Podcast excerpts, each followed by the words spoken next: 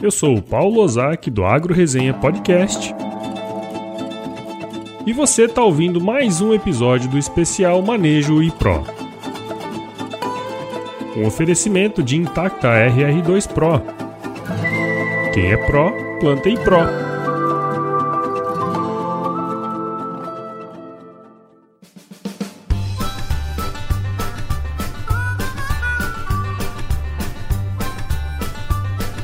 Bem, estou aqui com o Marcelo Neves, que é economista lá pela Exalc, possui mestrado em engenharia de produção pela UFSCar e MBA pela Fundação Dom Cabral. Ele é o diretor de negócios soja e algodão da Bayer e que vai estar com a gente nessa última fase do Manejo Pro. Por coincidências, eu, Marcelo, também conhecido como Jorge Tadeu, a gente foi contemporâneo lá na Exalc, né? Seja muito bem-vindo, Marcelo. Obrigado aí pelo contato e pelo espaço aí. É um prazer falar com vocês aí, estar com você no Agro Resenha. É, surpresa boa demais que foi ter você aqui no último episódio, cara. é isso aí também. Quando me contaram, falaram: Ó, oh, o Paulo vai encontrar, entrar em contato com você. Eu falei: ah, já conheço o Paulo, pô, de longa data. legal, legal. Ô Marcelo, sempre quando eu trago o pessoal aqui no Agro Resenha, né, cara, eu gosto muito de saber um pouco da história é, da pessoa, né? Então tem como contar um pouquinho aí da, da sua evolução aí até hoje? Paulo, eu sou natural de, de Cuiabá, no Mato Grosso aí, somos conterrâneos, conterrâneos né? Conterrâneos, é. é. Minha família é de origem da, da agropecuária, né? Uhum. Meus avós trabalharam com pecuária e meu avô paterno com cafeicultura em Minas Gerais. Uhum. Então, é uma família que vem aí do agro. Eu entrei na Exalc para fazer economia, como você disse, né? Uhum. E desde então eu venho trabalhando no agro. Eu entrei na Bayer há 11 anos como representante de vendas no Mato Grosso, na região de Primavera do Leste e Vale do Araguaia, né? Uhum. Na época era o representante da soja RR que a gente tinha lá, que era a primeira geração de biotecnologia em soja. Desde então, eu vim assumindo outras funções dentro da empresa e há um ano eu estou como diretor de negócio aí para soja algodão para sementes e biotecnologia da Bayer. Né? Legal, então, legal. quando a gente fala de Intacta, Monsoy, é, para algodão Bower de 2, Delta Pine, é, tá com, comigo e com o meu time. Você sabe, cara, que a hora que eu fui buscar aqui um pouco mais de informação do seu, eu jurava que você tinha feito agronomia, nem lembrava que tinha feito economia, cara.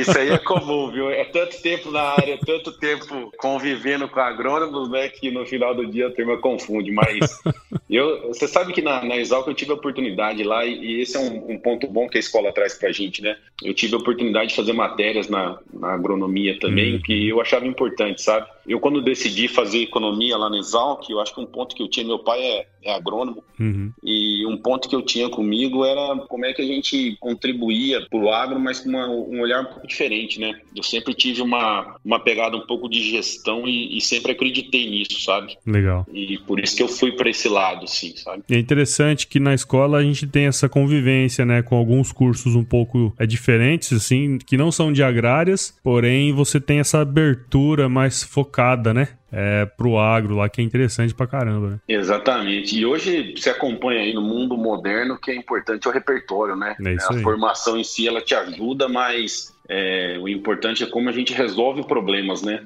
É quanto mais ferramenta você tem, repertório você tem, você vai conseguir resolver problemas, né? É. Eu costumo falar o seguinte, né? A maioria dos meus amigos aí são todos agrônomos, né? Uhum. Tem um grupo do WhatsApp aqui do pessoal da República lá, que quando eu tenho alguma dúvida na fazenda lá, eu mando no WhatsApp lá, já vem cinco respostas em cima, né? Do que, do que precisa ser feito, né? É, você não precisa saber tudo, você precisa saber o telefone de quem sabe, né? Então, tem isso também. É né? isso aí.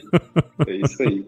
Legal, cara, muito bom. É bom saber aí que, que a nossa turma tá galgando ótimas posições aí, fazendo acontecer, que é o que importa, né? Uhum. Bom, cara, a gente agora tá chegando aí ao final, perto do final, né, de mais uma safra de soja aqui no Brasil. E a colheita em algumas regiões já estão mais avançadas e em outras menos, mas também já rodando. Mas no geral aí, o, o Marcelo, o que, que você tem visto em termos de expectativas aí para a safra de soja desse ano? Ô Paulo, esse ano, assim, eu acho que tem um, um ponto principal esse ano é que o Brasil se estabelece como o principal produtor mundial de soja, né? Sim. A gente está falando aí, a Conab falando aí de 124 milhões de toneladas, o último relatório do USDA falando de 126 milhões de toneladas. É, então é um ano histórico para o Brasil. Uhum. Quando a gente olha lá no começo do, do plantio, lá em setembro, outubro, lá, não sei se, se todos vão lembrar, mas a gente, em algumas regiões, a gente teve atraso no plantio, até um pouco de angústia por parte do agricultor, né, em relação a como seria a safra, né? Sim. Eu tive presente naquele momento no oeste do Paraná, onde a gente teve replantio, é, muita insegurança, mas quando a gente chega agora no momento que nós estamos aí da colheita aí, em alguns estados como Mato Grosso já praticamente finalizado, a gente vê o que foi esse ano, né, na questão Né. de, de produtividade, né. O próprio Paraná mesmo lá, você fala aí, a, a média fechando aí uma área de quase 5 milhões e meio de hectares, de 62 sacos por hectare. A média é muito alta, né? né, cara? É muito alto, cara.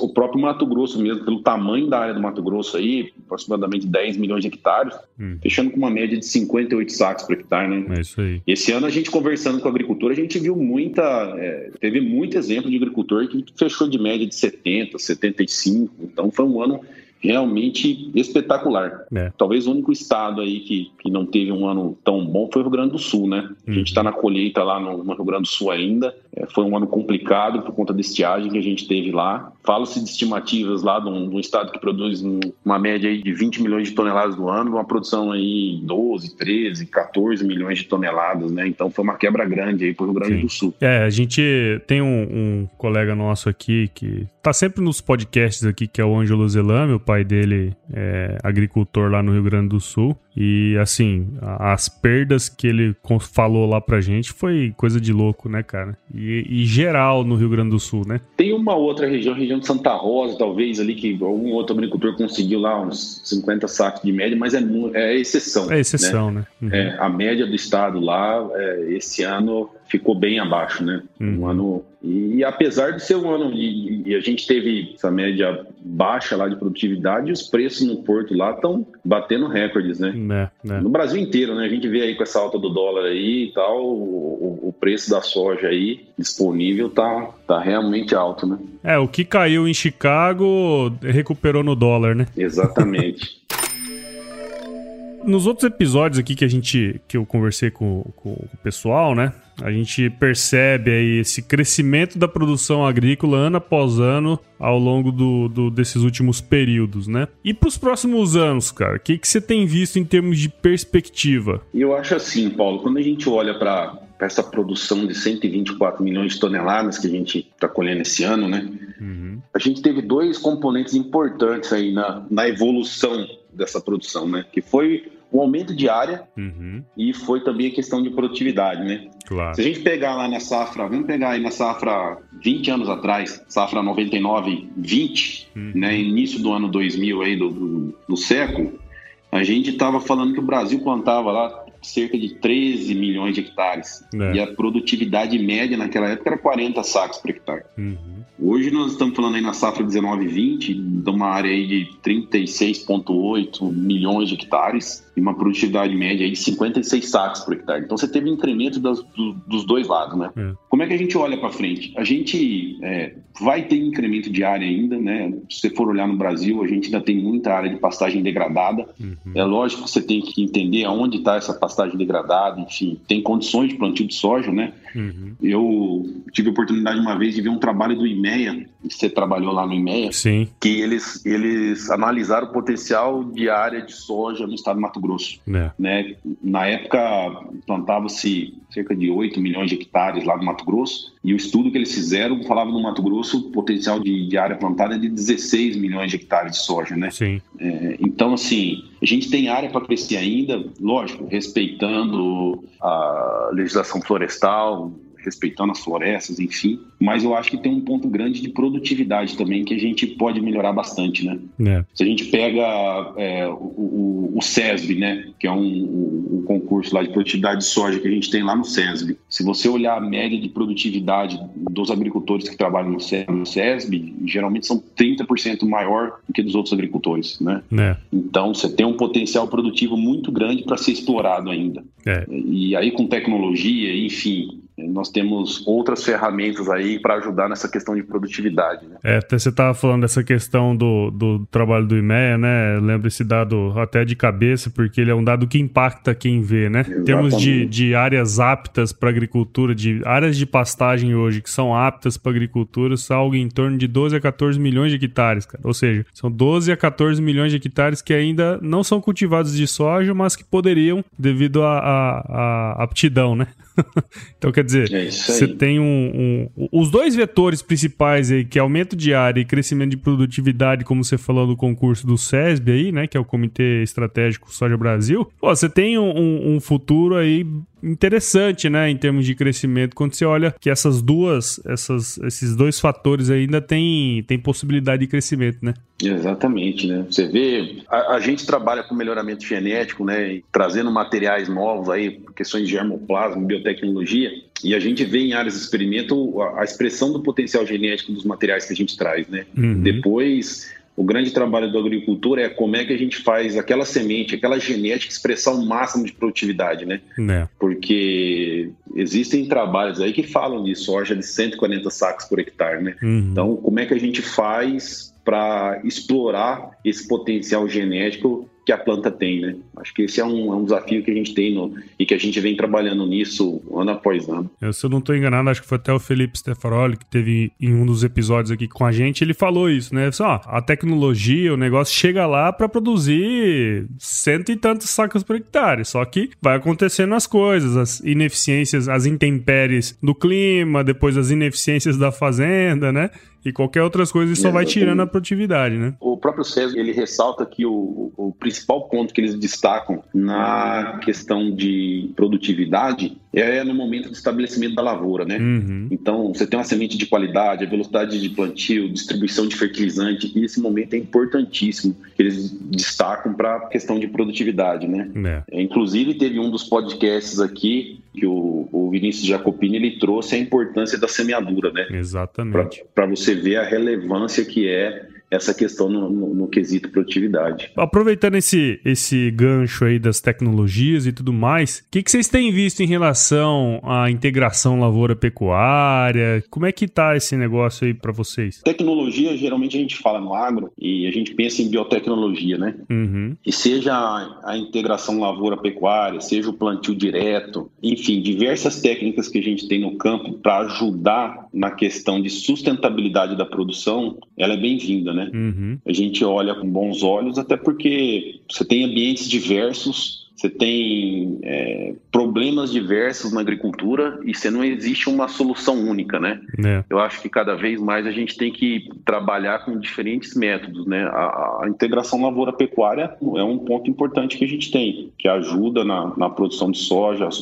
ajuda na cobertura de solo, enfim, e traz renda para o agricultor também, né? É isso aí. É mais uma diversificação de, de renda para o agricultor dentro da fazenda dele. É, a gente tem visto aí algumas fazendas é, de pecuária que estão se transformando em, em lavoura, né? É, especialmente aquelas áreas mais arenosas ao entorno da fazenda. E nessas áreas que tem integração lavoura-pecuária, a soja vem muito bem na, na outra safra, sabe? Então tem alguma coisa interessante acontecendo nesse âmbito também que eu acho bem legal, cara. Exatamente. Bacana, bicho. E assim, ao longo da história aí, a gente sempre teve é, várias crises, né? Que muitas vezes são uhum. alheias aí ao agronegócio. A gente, coisa que a gente realmente não consegue controlar, né? Mas assim, dentro da sua experiência, de toda a rodagem que você tem aí no setor, eu sei que é difícil, né, cara? Mas assim, de que maneira que o produtor ele pode estar tá preparado para quando fatos alheios assim ao, ao setor acontecem, cara? Eu acho que esse é um bom ponto,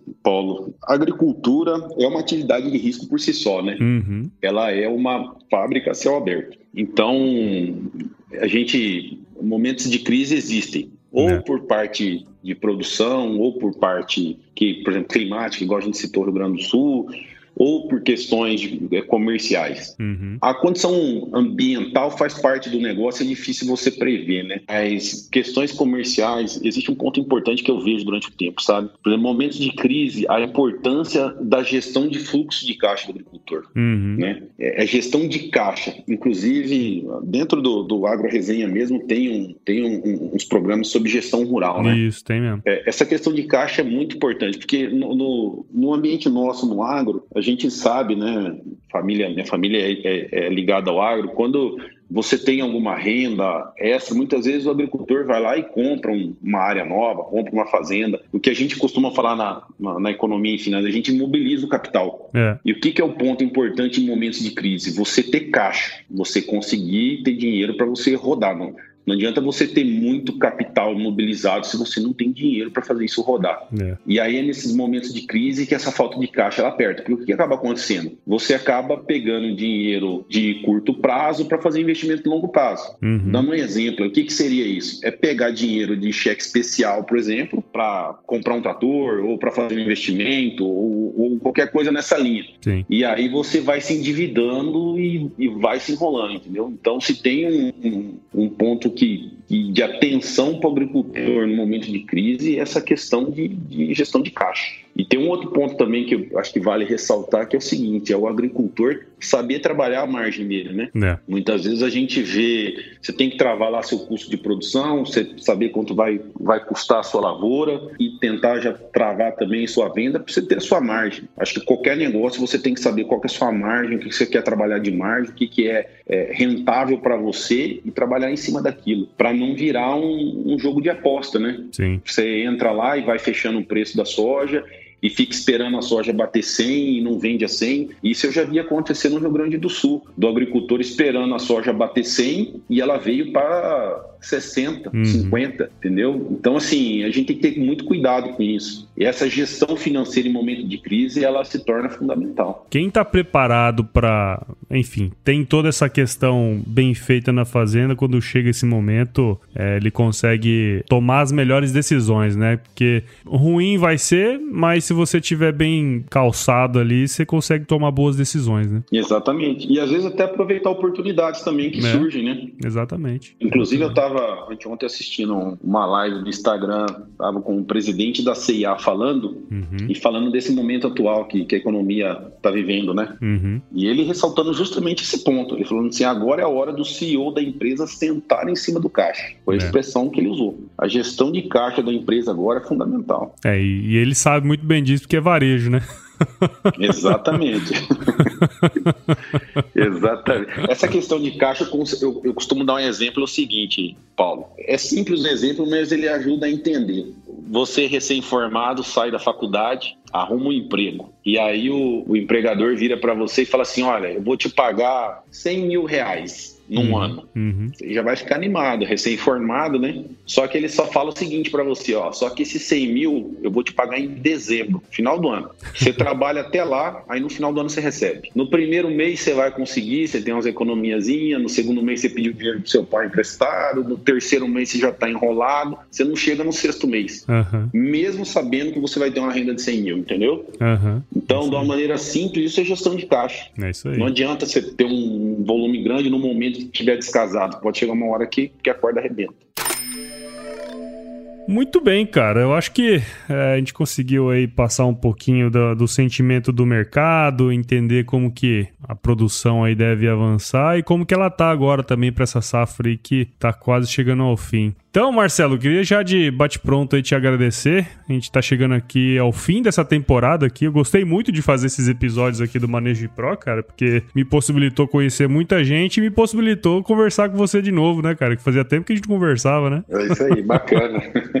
então, cara, eu queria te agradecer e, e, e, também, através de você, também agradecer a todo mundo que passou aqui, né, para deixar o conhecimento aí, conhecimento bastante aplicado à prática aqui, especialmente quando a gente fala de manejo da cultura da soja aqui. E assim, o que eu queria deixar também é que em cinco episódios a gente não vai conseguir nem pretendia abordar com detalhe cada um desses itens. Então, se os ouvintes aí que estiverem escutando quiserem se aprofundar um pouco mais, queria que você desse aí um, um o caminho das pedras para ele, Marcelo. Eu, eu acho que assim, Paulo, eu agradeci aí ó, você pela condução do, dos episódios aí, né? Acho que é, é, importante a gente trazer conhecimento aí para o mercado. Eu queria também aproveitar para finalizar esses episódios e agradecer, né? Acho que nós, como Bayer, temos um compromisso sempre de, de trazer produtos e ajudar o agricultor aí no, no, desenvolvimento das lavouras. Então, um agradecimento, porque quando a gente fala de Intacta, Paulo, a gente está na sétima, na sétima safra com Intacta, né? Uhum. Hoje a gente está falando aí de quase 70% da área plantada do Brasil com Intacta. São mais de 300 materiais a campo. Então, para tudo isso acontecer, mais de 200 mil agricultores que plantam Intacta no Brasil. Então, quando a gente fala isso, é,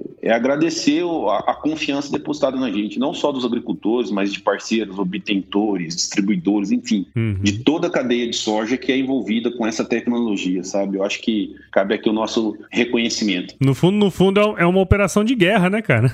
E que trouxe sucesso, vem ajudando Sim. a agricultura brasileira. É uma ferramenta importante, né, para o agricultor. E para quem quiser saber mais, a gente tem o nosso site, né, que é o www.impactarr2pro.com.br. Então fica aí o convite aí para quem, quem quiser saber um pouco mais aí da nossa tecnologia aí fica, fica à disposição, tá bom? Obrigado, ba viu, Paulo? Bacana um grande demais. abraço para você. Eu que agradeço aí, um abração para você, ô Marcelo.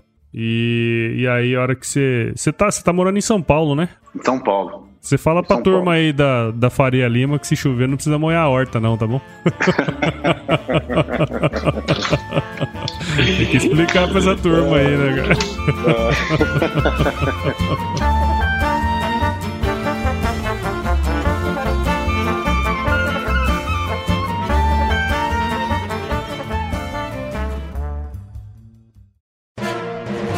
mais um produto com a edição do Senhor A.